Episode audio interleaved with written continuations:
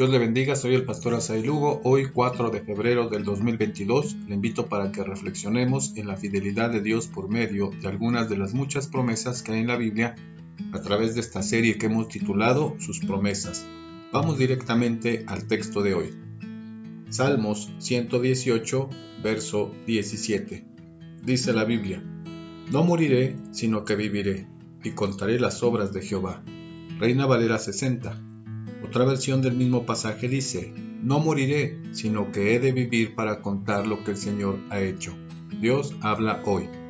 Las tradiciones antiguas judías lo relacionan a este salmo con la fiesta de los tabernáculos y con las grandes intervenciones de Dios en la historia de la nación de Israel.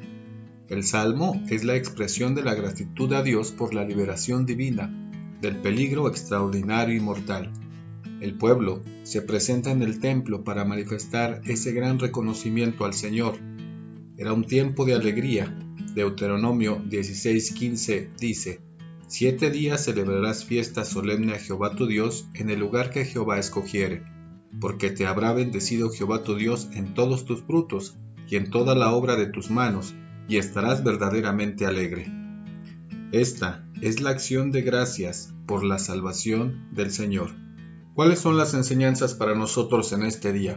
Al recordar todas las veces que el Señor nos ha bendecido y ser testigos de sus milagros a lo largo de nuestra vida a través del testimonio de la transformación por medio del Evangelio, es una promesa cumplida porque en el Señor tenemos vida eterna. No moriremos. Somos libres desde el momento en que rendimos nuestro ser a Jesús.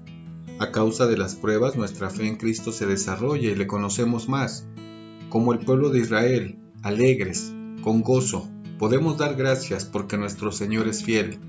Esto pasará, y daremos gloria a Dios para testimonio de las naciones.